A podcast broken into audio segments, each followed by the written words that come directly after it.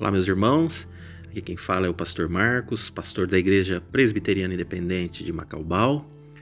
E como temos feito nas últimas quartas-feiras, hoje aqui para estudarmos de forma breve e expositiva o Evangelho de Lucas. Assim temos caminhado e deixamos na semana passada o estudo no versículo de número 24 do capítulo 22. Vamos continuar a partir daqui então. Lucas 22, versículo 54. Chegamos no momento em que Jesus, sendo preso, é levado para as situações de julgamento. Primeiro, um julgamento religioso indo à casa do sumo sacerdote Caifás, há de se destacar, logo no versículo de número 54, aquilo que Lucas registra no finalzinho do versículo, de que Pedro seguia Jesus de longe. Essa passagem sempre me chamou muito a atenção, porque se nos lembrarmos um pouco antes, Há algumas horas, Pedro havia declarado que sempre estaria ao lado de Jesus. Que em momento algum deixaria Jesus, de que estava disposto a enfrentar até mesmo a morte por causa de Jesus. Mas de repente, Jesus sendo preso, Pedro, temendo pela própria vida e por toda a circunstância que girava em torno da prisão de Jesus, Pedro passou a seguir Jesus de longe. Quando olho para muitos de nós, evangélicos, que seguem suas vidas aqui no Brasil, na Igreja Evangélica Brasileira, a tristeza que toma conta do meu coração em ver que muitos homens e mulheres, discípulos e discípulas de Jesus, seguem Jesus à distância. Enfraquecidos pelas circunstâncias, pelas lutas e pelas dificuldades, se afastam de Jesus e começam a observar as coisas da fé e a viver a espiritualidade distanciado do Mestre. Como pastor, nos sentimos tristes quando percebemos que homens e mulheres enfraquecidos se distanciam de Deus, se distanciam dos irmãos e passam a viver as suas vidas de forma relapsa, de forma a não declarar e nem evidenciar com atitudes que é um discípulo de Jesus.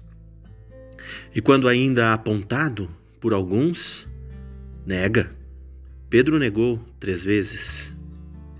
E quantos de nós, que hoje também somos como agentes secretos do reino, vivemos as nossas vidas em que os nossos familiares não nos identificam como cristãos, vivemos nossas vidas onde os nossos colegas de trabalho não nos identificam como cristãos? Negamos a Jesus, o seguimos de longe. Pedro é o exemplo, Pedro é o estereótipo do crente que se distancia de Jesus. Graças a Deus, conhecemos a história e sabemos que Pedro teve uma oportunidade de reconciliação com Jesus. Mas quantos de nós que hoje, estando distantes do nosso Mestre e Salvador, quantos de nós talvez não tenhamos esta oportunidade? Portanto, você que me ouve, se por alguma razão está distante de Jesus, se aproxime e comece e volte a caminhar ao lado do seu Salvador. Os guardas que prenderam Jesus zombavam dele. Após ele ser julgado religiosamente, ele era então encaminhado por esses guardas à presença das autoridades políticas da época. Primeiro, Jesus vai a Pilatos, que ao interrogá-lo não vê nenhum mal, não vê nada que pudesse levá-lo à morte, e encaminha então Jesus para Herodes, que também interroga Jesus, e é interessante em Lucas, aqui já andando pelo versículo de número 8 do capítulo 23, é interessante vermos que Herodes tinha interesse em conhecer Jesus.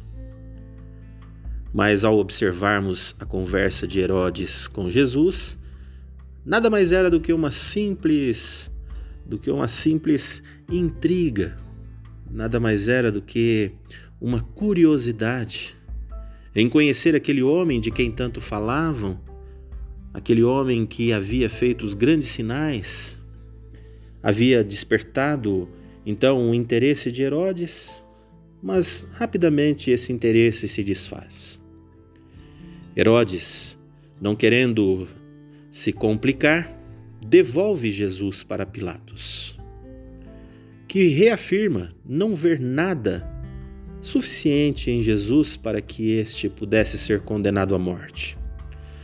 Contudo, ao apresentar Jesus à população que seguia de casa em casa, de casa do, do templo para o palácio, de um palácio para o outro, essa turba que seguia Jesus começou então a clamar para que Jesus fosse morto. Essa mesma turma que o aclamou quando chegou em Jerusalém, lançando ramos pelo caminho por onde ele passava montado em um jumentinho. Agora, aqueles que disseram glória, glória, hosana nas alturas, pedem, crucificam. Encontramos no final desta passagem, e hoje paramos aqui no capítulo 25 do, perdão, no versículo 25 do capítulo 23, quando Pilatos então decide atender o pedido de todo o povo, solta Barrabás e condena Jesus à morte. Na próxima semana, seguimos a partir daqui com o martírio de Jesus, sua morte e chegando até a sua ressurreição. Que nessa semana, meu irmão, nesta breve exposição do Evangelho de Lucas, caminhando pelos capítulos 22 e 23, possamos reafirmar a nossa fé naquele que se ofereceu, que se entregou e que morreu em nosso lugar. Que Deus nos abençoe.